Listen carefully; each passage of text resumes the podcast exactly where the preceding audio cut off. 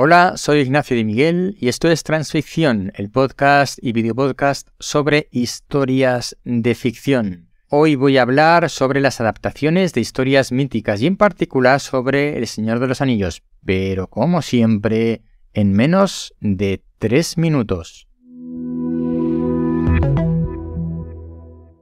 Agenciapodcast.com presenta.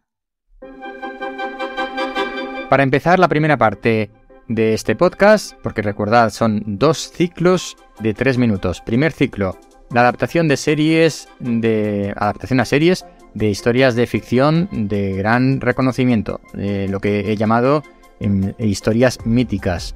Bien, provengan de cómic, provengan de libros, la verdad es que siempre hay mucha expectación con esas adaptaciones. El Señor de los Anillos, las películas del Señor de los Anillos, ya hemos, eh, bueno, como espectadores hemos visto que las adaptaciones han sido bastante interesantes y muy bien aceptadas en general. Pero luego hay veces que las adaptaciones mm, no siempre gustan. Por ejemplo, la adaptación de la serie Sandman en Netflix, del, proveniente del cómic, pues ha sido bastante aplaudida y ha gustado bastante. Eso con las adaptaciones más recientes y de cierto renombre. ¿Qué ha pasado con otras como Dune, como El Señor de los Anillos? Bueno, pues eh, han sido, ha habido opiniones más dispares.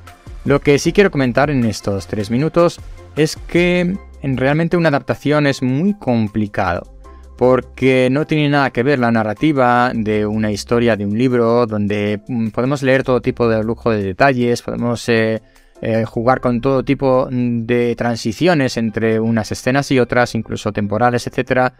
Mm, a luego trasladar eso a la gran pantalla, donde hay que dar a entender lo mismo que has leído en el libro o que puede haber en un libro, em, pero de una manera visual. Y no siempre es fácil hacer ese tipo de cosas.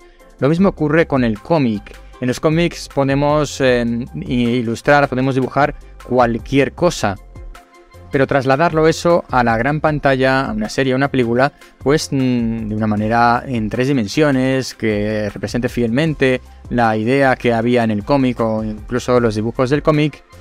Y ahora está pasando una ambulancia por aquí cerca y no lo puedo evitar ni lo puedo cortar porque recuerda que el reloj de arena no se puede parar. Son tres minutos como máximo.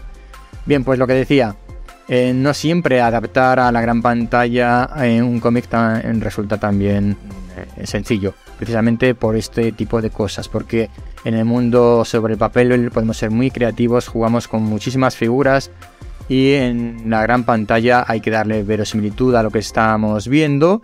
Y bueno, pues si jugamos con imagen digital y con personas de carne y hueso, la cosa es bastante complicada.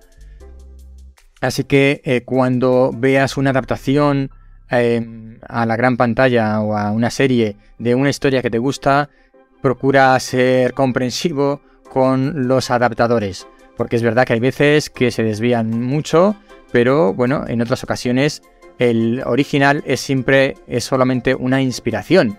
Y lo que se ha hecho es crear una historia nueva a partir de unos personajes. Y bueno, pues eso puede gustarnos más o menos, pero no deja de ser una obra original sobre unos personajes que ya existen. Y eso pues eh, forma parte de la creatividad de la producción. Y se me acaban los tres minutos.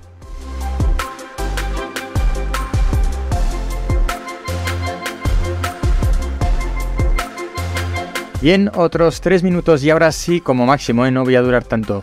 Para hablar de la adaptación del Señor de los Anillos, la última serie. Eh, los Anillos del Poder, esa especie de precuela de la historia, en la que se nos presentan una serie de personajes que luego van, son los que, a los que estamos eh, eh, acostumbrados a ver en los primeros libros de Tolkien sobre el Señor de los Anillos. Bien, el, Los Anillos del Poder ha sido muy criticada por su adaptación, porque no es fiel al libro, o a la historia, o a los fundamentos de la historia.